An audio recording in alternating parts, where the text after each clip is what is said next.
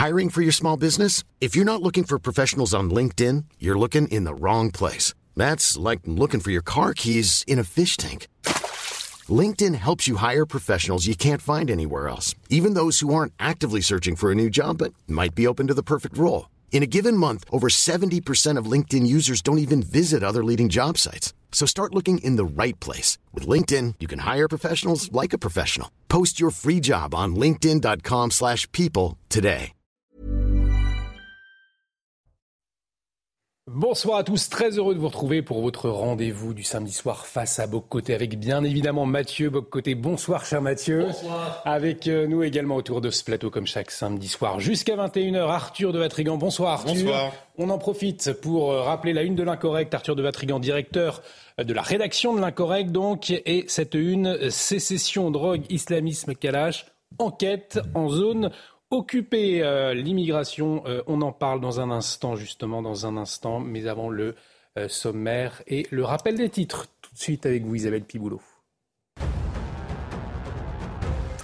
Drame dans le Var, une jeune fille avec une trottinette percutée par un TGV. Décédée sur le coup, elle se trouvait sur une voie ferrée au niveau du Canet des Morts. D'après les pompiers, la circulation des trains sur cet axe situé entre Toulon et Nice a été interrompue dans les deux sens. Emmanuel Macron s'envolera demain pour un long périple en Asie, cap pour le sommet du G20 à Bali, en passant par celui de l'APEC à Bangkok pour le président français. Sa présence illustrera notamment l'ancrage et les ambitions stratégiques de la France en Indo-Pacifique. Le chef de l'État s'entretiendra dès mardi avec ses homologues chinois, indonésiens et le Premier ministre indien. Dans l'actualité internationale, ce bilan provisoire en Iran, au moins 326 manifestants ont été tués dans la répression du mouvement de contestation qui secoue le pays depuis près de deux mois. Des manifestations engendrées suite à la mort le 16 septembre de la jeune Marsa Amini, arrêtée par la police pour avoir enfreint le code vestimentaire de la République islamique. En Ukraine, cette œuvre signée Banksy dans les ruines de Borodianka, ville symbole de la résistance ukrainienne. L'artiste britannique l'a posté la nuit dernière sur son compte Instagram, alors qu'un certain nombre de dessins au pochoir sont apparus récemment dans Kiev et ses environs, comme cette scène de judo, l'un des sports préférés de Vladimir Poutine. Mais Banksy n'a pas encore confirmé en être l'auteur. Merci Isabelle Piboulot. Prochain point sur l'actualité à 20h30 face à Boc Côté au sommaire ce soir. L'accueil en France de l'Océan Viking qui provoque de vifs débats en France et des tensions en Europe. Les mécanismes pour contrôler l'immigration massive et clandestine ne semblent pas fonctionner. C'est aussi le cas outre-Atlantique. Alors pourquoi le monde occidental a perdu le contrôle de ses frontières? L'analyse de Mathieu Boccoté à suivre. Retour également ce soir sur ce sondage publié cette semaine par CNews. 61% des Français favorables à l'interdiction du port du voile islamique dans l'espace public. Pourtant, cette proposition reste peu relayée par la classe politique. Alors pour quelle raison? L'avis de Mathieu Boccoté. Et puis, votre invité ce soir, Mathieu Jean-Christophe Buisson, journaliste et écrivain, auteur du livre Le Noir et le Brun, une histoire illustrée du fascisme et du nazisme 1919-1946 aux éditions Perrin. Avec lui, vous vous interrogerez sur la notion justement de fascisme incarné pour certains par Donald Trump, Georgia Meloni ou encore Marine Le Pen, alors que pour les autres, eh bien, cela n'a rien à voir. Échange à suivre en deuxième partie face à, à Côté, c'est maintenant.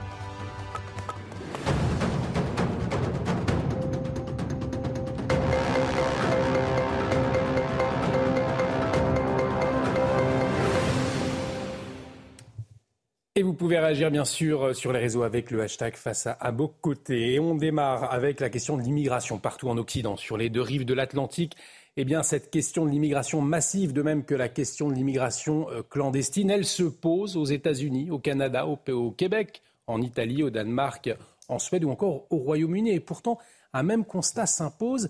Elle semble Alors Mathieu, comment est-ce qu'on peut expliquer cette perte de contrôle au moment où l'arrivée de l'Océan Viking, on le disait en France, eh bien, suscite les plus vifs débats? Alors c'est une question absolument centrale dans tous les pays occidentaux aujourd'hui. Elle l'était, on l'a vu aux dernières élections italiennes, on l'a vu en Suède, on l'a vu au Danemark, on l'a vu tout récemment au Québec, on l'a vu aux États-Unis pendant les midterms, on l'a vu au moment du Brexit. C'est une question partout centrale.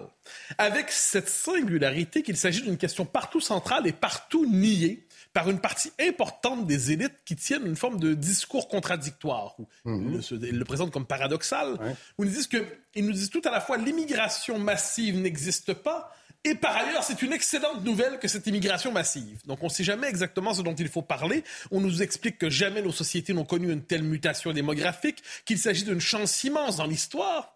Mais si on leur fait remarquer à ces, aux élites du régime diversitaire que cette mutation a des effets négatifs, alors soudainement on explique qu'elle n'existe pas. Donc c'est l'espèce de point de départ de toute cette réflexion. On ajoutera une chose, elle prend souvent la forme, pas seulement de la forme de l'immigration clandestine. Mm-hmm. L'immigration massive aujourd'hui prend plusieurs. Ça peut être le regroupement familial, ça, ça peut être toute une série de. Ça peut être l'immigration choisie dans certains pays. Le Canada en est un exemple qui pratique l'immigration massive choisie. Et il y a aussi l'immigration clandestine. Et là, c'est à ce moment qu'on touche la question de l'Ocean Viking. Pourquoi? Parce qu'on a eu une mise en scène devant nous d'une époque et de tout ce qui se joue avec elle. Mm-hmm. On a un navire qui représente non pas seulement un navire. Évidemment, on va le dire tout de suite parce qu'il faut le rappeler, la situation des gens qui s'y trouvent mérite toute notre attention. Il faut soigner les malades, il faut protéger, il faut les sauver en mer s'ils sont compromis. Il n'y a pas de doute là-dessus mais la question est de savoir, est-ce qu'ensuite ce travail humanitaire réel doit nous conduire à institutionnaliser une filière qui aujourd'hui euh, fait en sorte que le droit d'asile, le droit d'asile a été transformé en filière migratoire à part entière. Et c'est ce qu'on voit, je pense, c'est le fait central de cette histoire avec l'Ocean Viking, mhm. mais on le verra avec les prochains navires, parce qu'il y en aura d'autres, parce que dans la mesure où on décide d'accueillir et d'amener les navires de notre côté de la Méditerranée, et non pas de les reconduire dans leur, ce qu'on pourrait appeler leur port d'origine, à tout le moins le port d'origine du navire euh, qui portait les migrants, euh, eh bien, qu'on institutionnalise un, mécanique, un mécanisme, dis-je, qui fait en sorte que les bateaux se succéderont.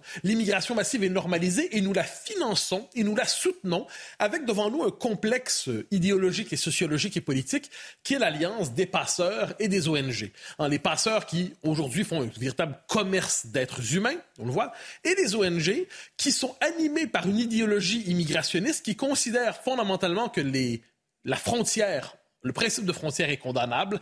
La distinction entre celui qui est citoyen et celui qui ne l'est pas est condamnable. Mhm. Qui nous explique qu'il y a un droit fondamental, un droit humain, un droit de l'homme pour n'importe qui à s'installer en Europe et en Occident. Et qui conteste ce droit fondamental pour n'importe qui à s'installer en Occident bascule dans le racisme, la xénophobie et l'extrême droite. Donc, détournement du droit d'asile qui vient dans les faits normaliser juridiquement et politiquement un phénomène historique qu'il faudra un jour nommer, c'est-à-dire c'est la remontée du sud vers le nord. La remontée du sud vers le nord dans un fantasme de prospérité, euh, parce que plus, ceux qui traversent la Méditerranée de manière risquée, euh, quelquefois il y a des drames, on le sait, mmh. mais arrive dans cette idée que l'Occident, c'est un, c'est un, Eldorado remarquable et magnifique. Or, qu'est-ce qu'on voit aujourd'hui, c'est que nos sociétés sont à la fois subissent cette pression sociale et cette pression démographique et ne savent plus comment réagir. Il y a un effet de saturation démographique et sociale, comme on le voit notamment à Porte-la-Chapelle, mais pas seulement, comme on le voit dans plusieurs sociétés où cette immigration massive crée de la misère à la fois chez les migrants, et dans la société d'accueil. Alors, ayant tout cela à l'esprit, on peut se demander, mais comment, pourquoi sommes-nous paralysés? Pourquoi sommes-nous paralysés? Les raisons sont nombreuses, j'en évoque quelques-unes. Mhm. La première, évidemment, c'est une espèce de discours sur les valeurs, les valeurs, nos valeurs d'accueil, nos valeurs d'accueil et ainsi de suite. Le problème, c'est que ce sont des valeurs terriblement désincarnées qui ne tiennent pas compte de la capacité d'accueil, de la capacité d'accueil de nos citoyens, de nos sociétés.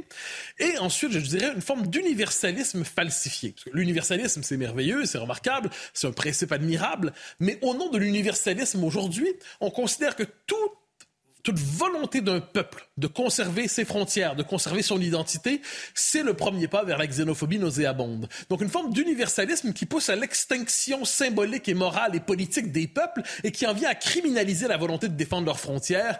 Dans cette situation, nous sommes impuissants, nous sommes, je dirais, condamnés à l'impuissance et donc à l'autodestruction. Mais Mathieu, les sociétés occidentales n'ont-elles pas une tradition d'accueil particulièrement la France? D'ailleurs, est-ce qu'il n'est pas normal que la France cherche à accueillir ceux qui frappe à sa porte. Alors, c'est amusant cet argument. On est quelques-uns à avoir noté ces derniers temps que l'argument de la tradition de la société mm. d'accueil, c'est finalement la seule tradition autorisée dans le monde occidental. Quand vous parlez de tradition, normalement, vous passez pour un vilain conservateur traditionnaliste, probablement fascisant, mais cette tradition, elle est sacralisée et absolutisée.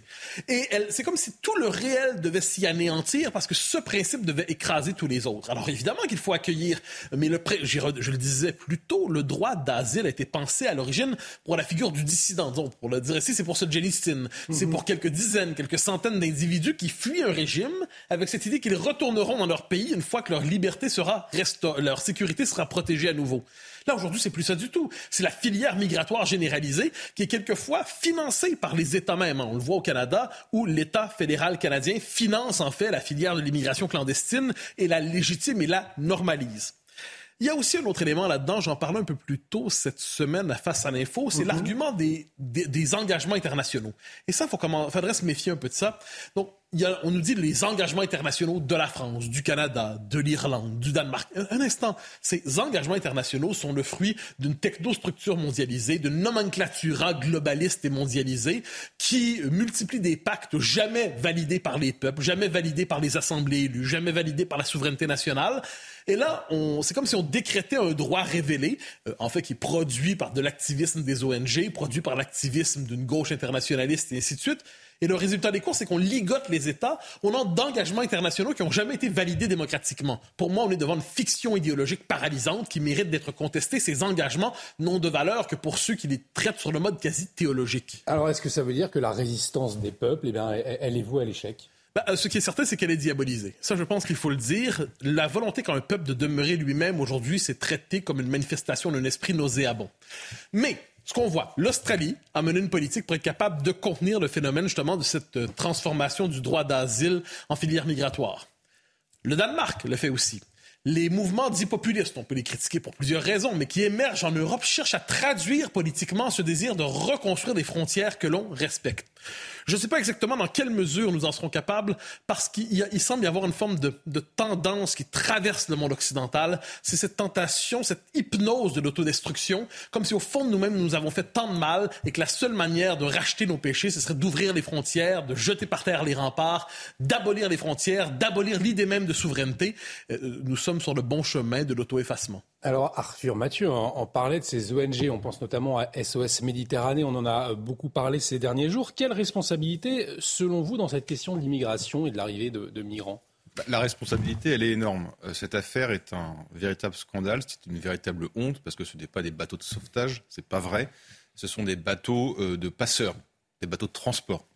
Euh, alors évidemment, on nous explique ça avec euh, des, des, des trémolos dans les voix, que est-ce que vous voulez pas sauver des enfants de la noyade? Évidemment que quiconque euh, veut sauver des enfants de la noyade, sauf que c'est un storytelling en écriture inclusive de surcroît. C'est une communication. La réalité, c'est pas ça.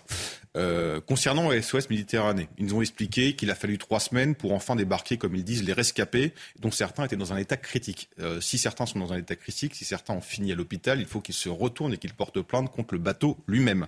En trois semaines, le bateau a parcouru 3000 km avant d'arriver à Toulon.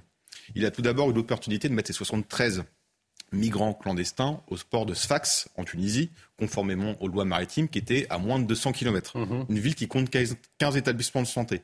Un haut commissariat des Nations Unies pour les réfugiés. Donc de quoi accueillir comme il faut des réfugiés. Non, il a préféré continuer sa route direction Lampedusa. Là, il embarque d'autres migrants. Ils ont la possibilité de les déposer, comme il se doit, au port de Malte. Encore une fois, à peine plus de 100 km. Mais toujours pas. Ils, refusent de les déposer. Ils vont direction l'Italie. L'Italie refuse. Ils finissent donc à Toulon. Donc, euh, ce n'est pas un bateau de sauvetage, comme ils disent, mais c'est un bateau de transport avec une idéologie. Le drame y est là. La question, c'est pourquoi la France a pour la première fois accepté ce bateau? Parce que rappelez-vous l'Aquarius, en 2018, Emmanuel Macron avait dit non pour des mmh. raisons assez intéressantes. C'est-à-dire que l'humaniste, on ne fait pas de bons sentiments avec l'humaniste. Les bons sentiments, ça fait, euh, sont sans, lendemain. Cette voie euh, va faire monter les extrêmes, tout ce que vous voulez. Pourquoi ce changement? Parce qu'il y a l'affaire Fournas qui est passée par là montée de toutes pièces par le régime médiatico-politique, dont certains sont soutiens de l'ONG. Et donc le gouvernement tombe dans le piège tête baissée et cède à la meute au détriment des lois, du droit et de la raison. Et quelles sont les conséquences? Bah, La France, d'être une banderole sur toutes les côtes, venez comme vous êtes. Euh, donc c'est-à-dire qu'une ONG a fait plier la France. Une ONG financée plus d'un million d'euros par les municipalités, par les villes, par les régions. Donc la France a financé sa dépossession de sa souveraineté. L'autre conséquence, c'est des réseaux de mafieux qui se frottent les mains. Pourquoi Le ticket d'entrée pour une personne, c'est 3 000 euros minimum. Le chiffre d'affaires, c'est environ 6 milliards par an. Et pour pas très cher, parce que la méthode est simple, ils entassent les candidats au voyage dans les cadeaux pneumatiques, ils les poussent jusqu'aux eaux internationales, et là, ils émettent un SOS ou, ou appellent un centre de secours en disant qu'il va y avoir un naufrage. Le reste du voyage coûte pas cher parce que les bateaux d'ONG récupèrent les migrants et les emmènent où il faut. Et le lien entre les passeurs et les, et les ONG va beaucoup plus loin que ça. La police italienne a révélé une enquête expliquant que les ONG étaient en contact avec les passeurs. Mhm. Le Figaro a sorti un article aujourd'hui très intéressant qui explique que les ONG détiennent toutes les informations, mais ne les communiquent pas à la police. Ils savent où vont se faire des traversées illégales au péril de la vie et qu'il y a même un groupe WhatsApp de 70 personnes des ONG qui communiquent entre elles pour savoir où est-ce que va se passer les, les euh, où est-ce que vont se trouver les, euh, les migrants. Frontex a fait également une enquête dessus. Donc les ONG sont évidemment responsables. Dernière chose, les conséquences pour la France, c'est quoi? C'est qu'en finançant ça, on finance aussi les groupes islamistes, parce que les passeurs financent les islamistes aussi. Et de deux, bah, nous, on va financer quoi? L'insécurité en France, parce que évidemment, Emmanuel Macron l'a rappelé, même s'il ne veut pas faire de lien.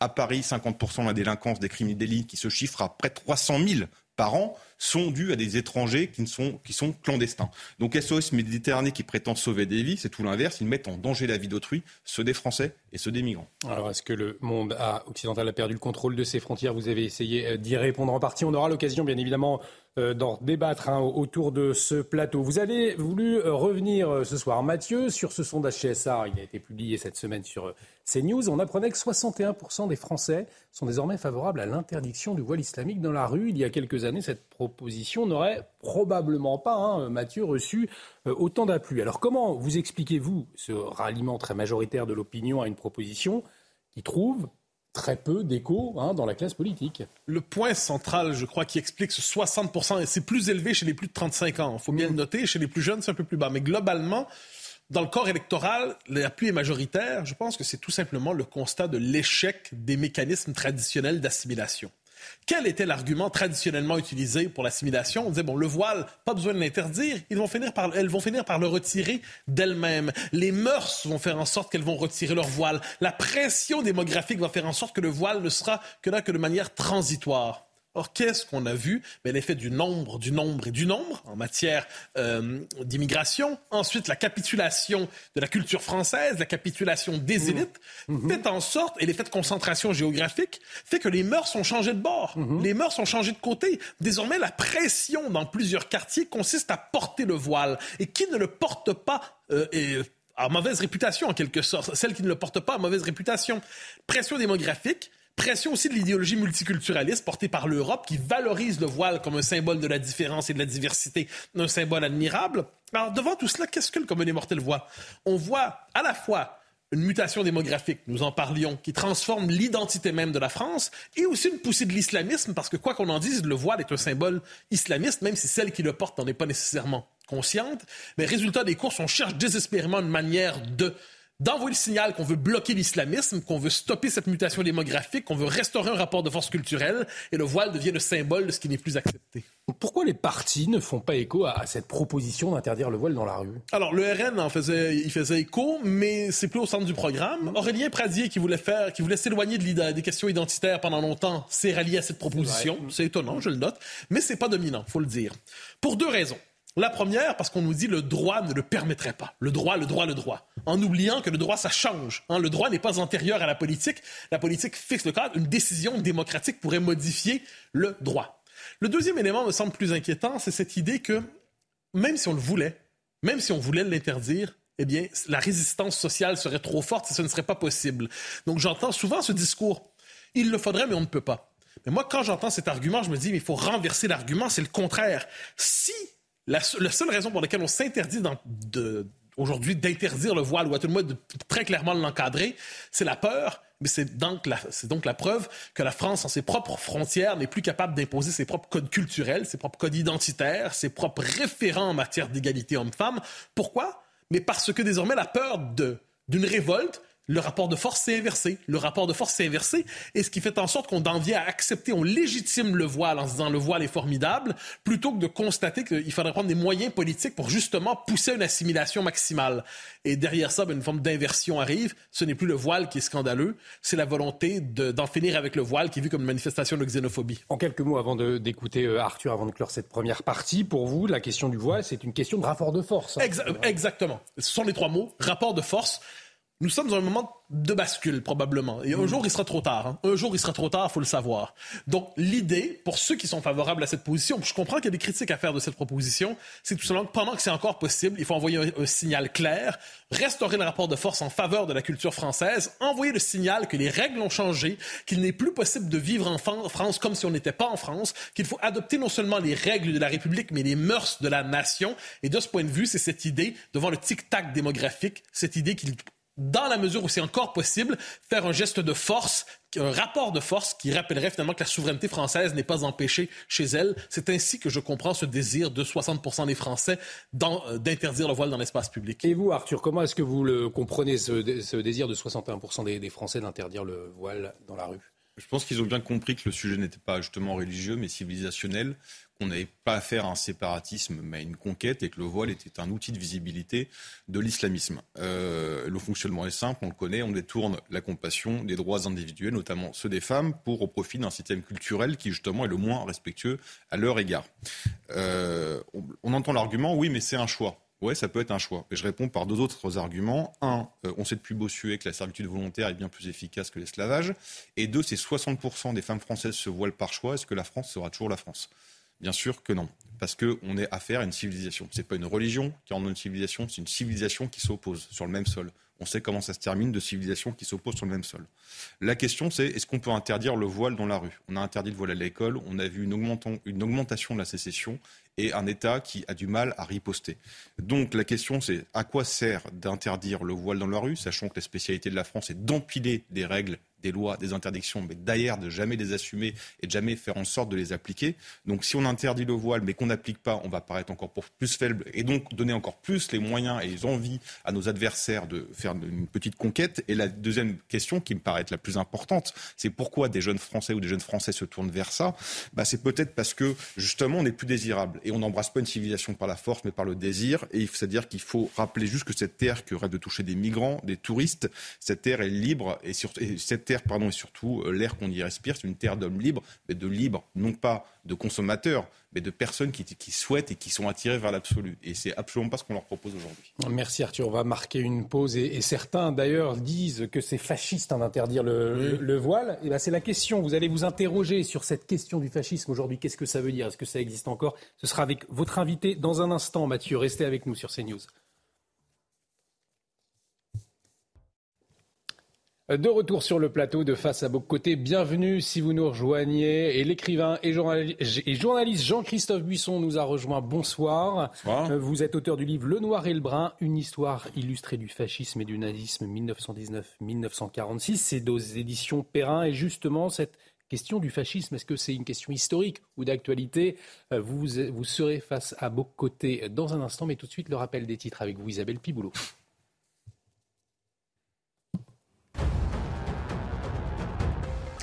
En Seine-Saint-Denis, un adolescent de 16 ans entre la vie et la mort, victime d'un traumatisme crânien. Il a été agressé hier après-midi à Villepinte. Les caméras de vidéosurveillance montrent un groupe de jeunes le prenant à partie avant les faits.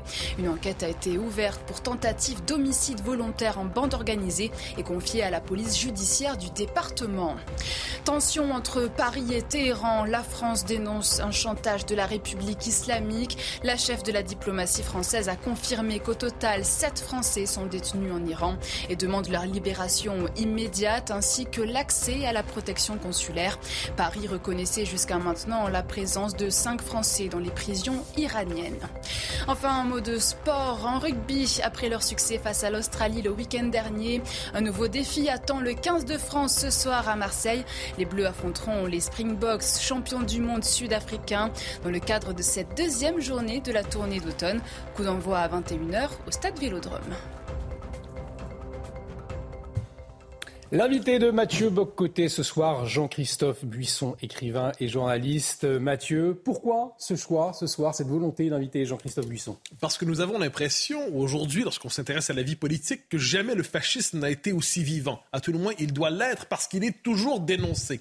Or, le fait est que nous sommes devant un terme slogan qui a perdu sa, je dirais, sa réalité historique, sa densité historique. Or, dans cet ouvrage, qui est paru il y a quelques semaines, je crois, si je ne me trompe pas, c'est un ouvrage fort documenté qui nous ramène au fascisme dans sa concrétude historique, hmm. donc factuelle, qui permet de repérer ce phénomène au-delà des fantasmes et des théories. De quoi parlons-nous exactement? Alors, c'est tout simplement pour voir l'écart entre le fantasme et le réel que je vous reçois ce soir. Jean-Christophe Buisson, bonsoir. Bonsoir. Alors, je commence avec une de vos propres phrases dans votre préface.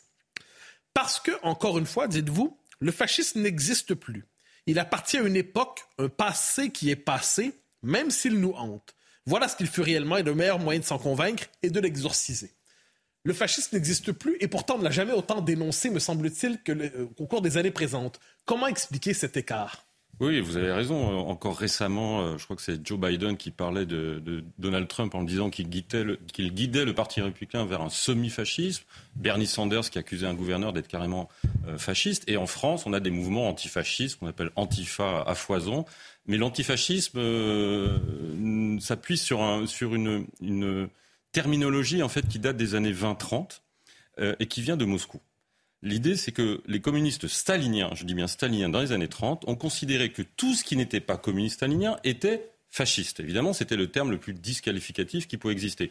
Mais aussi bien des communistes trotskistes étaient traités de fascistes que des sociodémocrates et que la droite, n'en parlons pas. Et curieusement, cette disqualification terminologique est demeurée après la mort du fascisme. Parce que moi, je considère que en 1945, avec les morts de Hitler et Mussolini, avec la capitulation du Japon, de l'Italie de l'Allemagne, avec surtout les procès de Nuremberg et Tokyo, la parenthèse fasciste qui a duré le temps d'une génération, de 1919 à 1945, est définitivement fermée. C'était un tremblement de terre. Alors il y a eu des répliques. Il y a eu dans les années 50, 60, 70 des hommes, des femmes, des régimes qui se sont vaguement réclamés du fascisme. Euh, notamment en Amérique du Sud, mais l'Amérique du Sud a une tradition de, régime militaire euh, bien plus ancienne que, le fascisme. Il y a eu des, Allemands et des Italiens qui sont partis en Amérique du Sud conseiller, mais tout ça ne fait pas des régimes fascistes. Tout ça ne. il faut rappeler ce qu'est le, fascisme, ce que j'essaie de faire dans le livre. Le fascisme, c'est très simple. D'abord, ça naît dans la violence. Ça naît au, lendemain de la guerre, de la guerre, la Première Guerre mondiale, dans une société qui est imprégnée de la violence euh, de cette guerre cauchemardesque dans les tranchées. Et le discours fasciste est ontologiquement violent dans le, discours et ensuite dans les actes. Ensuite, c'est un régime qui prône euh, un régime unique, un parti unique, une, divinisation du chef, un contrôle des moyens de production, des médias, de l'éducation, de la culture, euh, une économie dirigiste, un, nationalisme volontiers militariste et parfois xénophobe, voire raciste pour ce qui concerne notamment l'Allemagne. C'est tout ça le fascisme. Et ce sont des régimes qui ont été clairement identifiés. Alors aujourd'hui, est-ce que les gens qu'on traite de fascistes aujourd'hui en France, aux États-Unis et en Europe, de, Orban à Trump en passant par Giorgia Meloni, est-ce qu'ils prônent la violence? Est-ce qu'ils prônent la, conquête du pouvoir par la violence et le maintien et l'exercice du pouvoir par la violence? Est-ce qu'ils prônent une économie dirigiste antilibérale? Est-ce qu'ils prônent l'enfermement, voire l'assassinat des opposants politiques? Est-ce qu'ils prônent euh, euh, un, contrôle total euh, des corps intermédiaires, des syndicats Non, rien de tout ça. Alors, on peut trouver encore une fois, des réflexions, des nostalgies, des emblèmes. Là, dans le Figaro Magazine, ce week-end, il y avait un reportage sur le régiment Azov en Ukraine, qui était la justification de Poutine pour dire qu'il faut dénazifier l'Ukraine parce qu'il y a des fascistes en Ukraine. Euh, voilà, effectivement, dans le régiment Azov, qui se bat euh, héroïquement d'ailleurs pour défendre l'Ukraine, vous avez quelques individus qui ont des tatouages avec des croix gammées, des runes, euh, qui, qui vénèrent des dieux païens, très bien. Est-ce que ça fait pour autant de l'Ukraine un pays fasciste? Bah, La réponse est non. Donc ce terme est utilisé vraiment pour disqualifier. Et encore une fois, c'est un héritage du terrorisme intellectuel de gauche des années 30 qui a perduré jusqu'à aujourd'hui. Alors nous reviendrons justement sur les circonstances qui ont permis au fascisme d'apparaître au suite de la Première Guerre mondiale. Mais restons un instant sur ce que vous avez, la piste que vous avez euh, proposée sur le rôle, appelons ça, de l'héritage communiste dans la définition de ce qu'est le fascisme. Donc globalement, si je vous comprends bien, les catégories de, intellectuelle, mentale dominante que nous utilisons pour penser aujourd'hui ce qu'on appelle le, fascisme de notre temps, c'est l'écho, en fait, c'est l'empreinte invisible de la propagande, de la propagande stalinienne d'il y a très longtemps. Mais bien sûr, c'est resté dans, dans l'air du temps. On est resté où, Roland Barthes disant la, la, langue est fasciste, très bien. C'est des slogans qui, sont, qui, ont, qui, ont, qui ont vraiment émergé, notamment dans les années 50-60 et avec mai 68, et qui sont restés dans la terminologie de la gauche intellectuelle, médiatique, et qui, a gardé cet argument, peut-être faute d'autres arguments euh, légitimes. Il y a d'ailleurs toute une réflexion. Euh, y compris au sein du, mouvement communiste euh, aujourd'hui, pour se demander si ce terme fascisme est vraiment approprié pour qualifier Donald Trump qui passe son temps à prôner une, une politique ultralibérale, il ne faut pas oublier que le fascisme, ça naît en opposition à la crainte du péril rouge du bolchevisme en Italie dans les années 20, mais aussi contre le vieux système libéral en place qui n'est pas capable euh, de répondre aux attentes, selon lui, des, des, des, Italiens. Donc il y a un discours antilibéral qui est aussi fort que le discours anticommuniste. On ne peut pas traiter de quelqu'un de, de, comme Donald Trump de, de, fasciste à partir du moment où il est ultralibéral, il me semble. Alors, Aujourd'hui, lorsqu'on dit le fascisme, c'est le mal politique suprême. C'est-à-dire, lorsqu'on fait référence à ce terme, il suscite spontanément le dégoût. Mais si on se déplace il y a un siècle, euh, en Europe, plusieurs hommes, des hommes, des femmes qui, on suppose, euh, voulaient pas nécessairement le mal de leur prochain, ont été tentés, ont été hypnotisés, ont été fascinés par ce qui se présentait alors comme le fascisme. Alors, comment expliquer cette fascination initiale, euh, tout en sachant que le résultat était absolument catastrophique? Alors, encore une fois, on sortait de la Première Guerre mondiale. Et c'était des sociétés qui étaient vraiment imprégnées par la violence. Euh, comme les gens de guerre au Moyen Âge, lorsqu'il n'y avait plus de guerre, lorsqu'il y avait des trêves pendant la guerre de 100 ans, les gens de guerre étaient complètement désœuvrés parce qu'ils avaient, ils avaient grand, enfin, ils n'avaient fait que la guerre, ils ne savaient faire que ça. Donc, euh, retour à une vie civile est très difficile. Et en 1919-1920, il y a une grande crise économique, sociale, politique, morale, comme aujourd'hui. Sauf qu'on cherche une réponse à cette crise. On, a conscience que le bolchevisme qui a, pris le pouvoir en, en 1917 en Russie n'est pas une solution idéale, mais on est certain que le système libéral n'arrivera pas à répondre à ces, à ces, quatre crises euh, qui ont lieu euh, dans cette Italie. Et il se trouve qu'il y a un homme qui s'appelle Benito Mussolini, qui vient du mouvement socialiste, qui prône une révolution. Donc on est une société qui est, il y a un matériau révolutionnaire. Donc lui, il prône une révolution. Il prône pas de l'ancien régime, le retour à une monarchie euh, traditionnelle. Il prône une révolution. Il faut bousculer ce système. Il s'appuie sur sa propre expérience de soldat dans les tranchées pendant la Première Guerre mondiale, matiné de ses idées euh, socialistes et révolutionnaires, et il fait une espèce de, de soupe comme ça avec une idée nouvelle avec l'idée de fonder un État nouveau, un homme nouveau, un régime nouveau, avec la révolution. Alors la révolution, elle se fait peut-être par les urnes, mais pas assez suffisamment. Donc marche sur Rome fin 1922 pour forcer le roi, le nommer comme Premier ministre, et ensuite instaurer un régime totalitaire. Le mot totalitaire est revendiqué par Mussolini. C'est ça qui est important aussi. Aussi bien Mussolini, dans ses discours, que Hitler, dans Mein Kampf plus tard, annoncent la couleur. Ils disent ce qu'ils vont faire. Ils, ils, ils, assument totalement la violence dont, dont ils sont porteurs, et il se trouve que les masses les suivent. Mais moi, je pense qu'aujourd'hui, parce qu'il y a eu cette expérience, parce qu'on sait comment elle a fini, on ne peut pas recommencer ça. Pour moi, c'est impossible parce qu'on sait à quoi mène. Alors évidemment, vous allez me dire, bah, dès qu'il y a un symptôme du fascisme, dans un discours ou, euh, tel ministre qui, à 18 ans, euh, a porté un, brassard avec une croix gammée dans une soirée, ah bah c'est le fascisme. Mais non, si on, s'arrête à ces détails-là, ça n'est pas évidemment une, une, bonne idée. Il faut voir globalement, par exemple, Giorgia Meloni, ce qu'il y a dans son discours aujourd'hui. Son discours, il est libéral, il est atlantiste, euh, elle prétend pas euh, faire la révolution. Enfin, il n'y a, rien, encore une fois, euh, chez elle qui, qui permet de la qualifier de post-néo ou je ne sais quoi fasciste. Alors, il y a un mot très important que vous avez utilisé à deux reprises, c'est révolution. Alors, quand on pense à l'histoire du XXe siècle, du point de vue de la gauche, la révolution ne peut être qu'à gauche, ne peut être que socialiste ou communiste. Ce que vous nous dites, c'est que, finalement, l'imaginaire révolutionnaire a fécondé tout à la fois le communisme et le socialisme d'un côté et le fascisme de l'autre. La gauche dit contre-révolutionnaire, mais pour vous, ce sont finalement deux manifestations de la passion révolutionnaire? Bien sûr. Euh, pour moi, il n'y a aucun doute que les deux totalitarismes du XXe siècle, que sont le fascisme et, ses épigones, nazisme ou autres, ou, ou franquisme ou Salazar, il y a encore, il y a mille nuances entre tous ces fascisme-là, ou ces, ces, ces, ces, régimes fascisants, et la Révolution communiste sont les deux enfants naturels de la Révolution française et surtout de la terreur de 1793. C'est à un moment donné, on veut tout, euh, tout diriger. Euh, le fascisme, c'est pas d'empêcher les gens de dire, c'est d'obliger les gens à dire quelque chose, à dire qu'il le, le, discours. Et c'est exactement ce que faisaient les révolutionnaires, les robespierristes en 1793.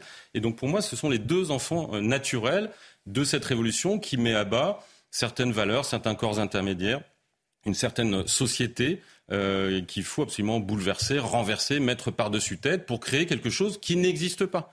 L'idée du communisme, c'est on va créer un régime qui n'a jamais existé jusqu'à maintenant. Il y a eu des tentatives, la commune, etc. La Révolution française, bien sûr, mais elle n'était pas aboutie. Nous, on va instaurer ça. Le fascisme, c'est la même chose. On instaure un régime qui n'existe pas, qui n'a jamais existé et qui, à mon avis, n'existera plus. Arthur de la Trigan. Alors vous dites euh, que si le, fascisme n'existe plus, mais est-ce que les, les, mécanismes peuvent encore exister? Parce que je vous écoute, vous parlez de révolution, d'hommes nouveaux, euh, de prise de conscience et d'éducation d'ailleurs des, consciences par l'école, par les médias.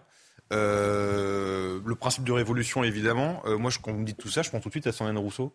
est-ce qu'il y a, est-ce que si, si, le fascisme ne disparaît pas, le mécanisme, et notamment cet homme nouveau qu'on veut construire, n'est pas appelé à revenir à chaque fois. Bien sûr, non, non, mais qu'il y ait des mécanismes du fascisme qui perdurent dans la société contemporaine, c'est évident, et aussi bien à droite qu'à gauche, à l'extrême droite qu'à l'extrême gauche. Aujourd'hui, par exemple, qui veut prendre le pouvoir pense prendre le pouvoir par la rue s'il n'y arrive pas par la urne, c'est Mélenchon qui tient ce discours-là en disant on veut un quatrième tour social euh, ou un troisième tour, je ne sais quoi.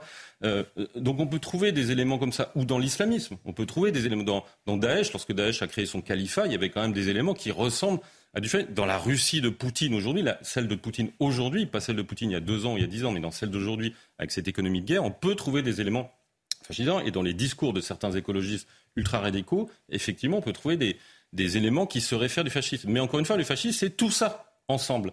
Donc ça ne peut être que tout ça ensemble. Donc euh, une Sandrine Rousseau peut avoir un discours qui parfois euh, peut se, rapporter à, ce qu'on a pu entendre les années 20-30, mais dans 80% du reste, ça ne correspond pas. Et de la même façon, pour euh, les, c'est pour ça que moi les termes de fascisme vert, d'islamo-fascisme, etc., ça me déplaît parce que justement, on tombe dans ce piège, dans ce piège qui est de banaliser la notion de fascisme. C'est pour ça que j'ai fait ce livre, pour dire voilà exactement ce qu'était le fascisme. Maintenant, considérer la société contemporaine, les, hommes d'État contemporains, ou les militants politiques, ou les cadres, ou les responsables politiques contemporains, et regarder si ce qu'ils prônent, ou ce qu'ils font euh, euh, en Hongrie, euh, en Pologne, en Espagne, où vous voulez, correspond à ce qu'était le fascisme et ses épigones. Et ma réponse est non. Vous nous dites, le communisme, comme le fascisme, naissent de la matrice de la terreur, si je comprends bien on peut, considérer, on peut considérer que le fascisme a échoué, c'est le moins qu'on peut se dire, le communisme a échoué aussi, mais est-ce que cette matrice de la terreur porte encore des possibilités? Est-ce qu'elle est épuisée? Autrement dit, est-ce que la tentation totalitaire, sous un visage peut-être nouveau, peut ressurgir dans le monde contemporain? Bien sûr, parce qu'elle est, est toujours là, parce qu'on est ce que je dis dans, dans, le passage que vous avez gentiment cité, nous sommes hantés, hantés par cela. Nous sommes aussi bien hantés par le fascisme et par le communisme que par la matrice euh, effectivement euh, originelle qu'est la Révolution. Regardez, on continue à avoir des débats sur euh, la responsabilité de, Robespierre dans, la terreur et de, ce qui sont suivis. Vous avez des, historiens qui continuent à contester, à dire que non, non, il était dépassé pour ce moment, d'autres savaient très bien ce qu'il faisait. Donc effectivement, ces éléments-là sont, sous-jacents, sont encore irriguent encore notre notre pensée, nos actes. vous avez des élus aujourd'hui de la République française qui se réfèrent sans complexe à, Robespierre en considérant que c'est un, un grand homme, sans vouloir voir que peut-être que la suite de Robespierre, ça s'appelle Lénine et Mussolini. Donc effectivement, moi, à partir du moment où cette filière, on n'arrive pas à la contester historiquement, à mon sens, il n'y a aucune raison qu'elle s'éteigne, puisque tant qu'on continuera à vénérer la terreur comme certains, bah, la terreur, euh, c'est une question de moyens. Euh, la terreur que faisait Robespierre, s'il avait eu les moyens qu'avaient euh, Lénine, Staline, Hitler et Mussolini, il ne serait pas gêné. il a déjà esquissé un petit peu en Vendée, il me semble. Alors, j'aimerais vous questionner sur un paradoxe par rapport au, fascisme, mais aussi à ce qui a permis de, lutter contre le fascisme ou le, ou le nazisme même. quand on pense au général de Gaulle, quand on pense à Churchill, quand on pense aux premiers résistants, quand on pense à ceux qui ont voulu tuer Hitler en 1944, il le faisait au nom d'un patriotisme très exigeant, on dirait même aujourd'hui probablement d'un nationalisme. Or, le, le nationalisme, entre guillemets, qui a permis de faire tomber le fascisme, à tout le moins d'y résister, est aujourd'hui assimilé au fascisme. Donc, est-ce que nos sociétés ne sont pas prises dans une forme de piège où ce qui a permis aux sociétés libérales de se défendre et contre le fascisme, contre le totalitarisme, est aujourd'hui fascisé et nazifié? Est-ce que ce n'est pas une forme de paradoxe ou peut-être même de fraude intellectuelle? Bien sûr, mais le, principe du, système libéral, si on peut utiliser cette expression, c'est de dire il y a deux, mouvements euh, qui, ont été discrédités euh, euh, par l'histoire que sont le communisme et le nationalisme. Et dans l'internationalisme, on met tout et n'importe quoi. Mais à partir du moment où le fascisme et le nazisme, effectivement, se réfèrent à un culte de la nation euh, qui, va, qui va dans une forme d'impérialisme euh, guerrier et racial pour, pour le nazisme, évidemment, on a considéré que puisque ça allait jusque-là, il fallait revenir à l'origine. L'origine, c'est quoi? C'est le culte de la nation, donc le nationalisme puisqu'il a un potentiel fasciste et nazi, doit être condamné en tant que tel.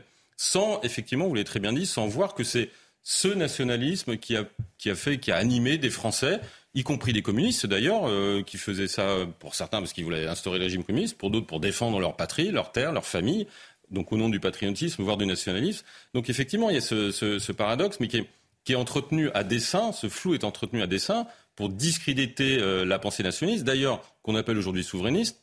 Et d'ailleurs, regardez, aujourd'hui les souverainistes, ceux qui se réclament du souverainisme en France, sont considérés potentiellement comme des fascistes puisque, encore une fois, le, le fascisme s'appuie sur une forme de nationalisme. Sauf que le nationalisme a mille formes et que vous l'avez très bien dit, le nationalisme était aussi bien à Londres euh, qu'à Vichy. Euh, et encore, je pense que c'est à Vichy qu'il était le moins présent parce que, en tout cas après 1942, euh, à partir du moment où l'Allemagne occupait la France, c'était difficile de se dire nationaliste en restant à Vichy, à mon sens. Mais en tout cas, les collaborationnistes se référaient aussi au, au, fascisme, au, pardon, au nationalisme en disant le meilleur moyen de sauver la France, c'est de l'accrocher à l'Allemagne nazie. Euh, mais De Gaulle disait le meilleur moyen de sauver la France, c'est justement de la retirer de l'Allemagne Effectivement, ce terme est, aussi euh, ambigu. La société contemporaine, on voit aujourd'hui émerger des régimes qui se disent pas nécessairement anti-libéraux, mais illibéraux. La pensée conservatrice américaine en partie, mais pas seulement en Europe de l'Est, se reconstruit sur une critique du libéralisme, euh, une défense de la nation, de la souveraineté, de la verticalité. Est-ce que pour vous, il y a le moindre parallèle à faire, certains le font, entre euh, les conditions d'émergence du fascisme et aujourd'hui les conditions d'émergence de la démocratie illibérale, ou s'agit-il de toute autre chose? Non, mais je enfin, je crois qu'il y a une paresse intellectuelle qui consiste à pas essayer de comprendre euh, ce que sont ces, régimes, qui, souvent sont des pays qui ont souffert du communisme, du totalitarisme communiste aussi. Et donc, on n'arrive pas à les définir, on n'arrive pas à, savoir à quoi correspond cette espèce de national-conservatisme, national-populisme. Donc, on, on, reprend ce terme pratique euh, qu'on évoquait en début d'émission, qui est fasciste. Comme ça, c'est simple. Comme si le système libéral ne pouvait concevoir d'autres pensées qu'une pensée communiste et une pensée fasciste. Et donc, Regardez, ces deux, systèmes ont échoué, donc il n'y a que le système libéral qui, fonctionne. Si vous n'êtes pas libéral, vous êtes soit communiste, soit fasciste. Et ces régimes-là ont justement euh, pour objet de, dire, mais non, il y a quelque chose d'autre qui existe. On profite effectivement d'une crise économique, euh, migratoire, vous l'évoquez euh, tout à l'heure en début d'émission, morale, politique, sociale, et on essaye de créer les conditions d'un retour à une forme de souveraineté, mais qui n'est pas à mon, sens, euh, du fascisme. Euh, la Hongrie n'est pas un pays fasciste, mais, comme ça n'est ni un système communiste ni un système libéral, eh bien, on trouve plus pratique de considérer que c'est du fascisme ou du patafascisme ou du métafascisme, euh, parce qu'on n'a pas trouvé le bon mot, parce que c'est quelque chose d'inédit auquel on a du mal à croire, et puis parce que la Hongrie a aussi eu pendant les, années 30-40 des mouvements fascistes, notamment les croix fléchées, et que certains, certains utilisent ces emblèmes-là en Hongrie. Donc on dit voilà, c'est le retour des, croix fléchées. Euh, euh, de même que euh, chez Trump, vous avez des, partisans de Trump qui, brandissent le drapeau sudiste. Donc ça y est, c'est le retour des. Donc c'est aussi il y a une forme de folklore dans le dans le fascisme comme dans le communisme utilisé et qu'on brandit comme comme étant la preuve euh, absolue du retour du fascisme. Arthur de Matrigan. Justement, sur, en Italie, le mot, euh, le, la définition du fascisme n'a pas la, forcément la même connotation qu'en France. Il y en a qui, qui, le, qui, ne la suppriment pas complètement. Et il y a déjà eu un premier épisode avec Salvini. Alors, on a attaqué de fascisme, même s'il n'avait pas le lien direct. Mais, euh, et Salvini est éjecté. Là, on a Mélanie. Alors, comment expliquer cette différence de conception vis-à-vis de la France? Et est-ce que Mélanie est le même que Salvini? Ou est-elle différente? Et, parce que l'on a l'impression, on voit Bolsonaro, Trump, Salvini, que c'est euh, one shot et après au revoir. Oui, alors je suis suis pas assez expert dans la politique italienne, mais ce qui est, sûr, c'est que je pense que Giorgia Meloni a, utilisé l'échec de, Salvini pour proposer une nouvelle, une nouvelle organisation, mais enfin un, nouveau, euh, un nouveau gouvernement, mais qui s'appuie aussi sur des, sur des technocrates qui étaient dans les précédents gouvernements. Donc on voit bien qu'elle euh, n'a pas l'intention de, de, restaurer le, fascisme. Ce qui est vrai, c'est qu'en Italie, il n'y a pas eu de procès en tant que tel du fascisme, comme, comme il y a eu en Allemagne, effectivement, même en France, il y, a, eu des procès expéditifs, il y a eu une épuration euh, réelle, mais il n'y a pas une euh, on, a très rapidement évacué ça, on est passé à autre chose. Pourquoi? Parce que le fascisme s'est effondré une première fois en 1943 et que le fascisme de la République de Salo, c'était vraiment euh, un régime quasiment nazifié. Donc on a, on a dit, bah, regardez, en 43, on est passé du bon côté, euh, donc comme si on pouvait effacer avant. Et comme il n'y a pas eu ce, ce procès, ce regard des Italiens sur leur propre histoire, euh, il y a une petite ambiguïté euh, qui demeure. Il y a beaucoup de monuments en Italie aujourd'hui qui rappellent que bah oui, l'Italie était fasciste de 1922 à 1943. Euh, D'où la phrase qu'on a, beaucoup reproché à Giorgia Meloni à 18 ans en disant bah, pourquoi? Parce qu'elle a dit grosso modo que Mussolini n'avait pas fait que des horreurs. Bah, factuellement, si on, fait un travail d'historien, effectivement, euh, le régime de Mussolini, il y a eu des horreurs, mais il y a eu aussi une construction euh, d'un pays, d'une nation, d'une économie, d'une société, euh, des structures.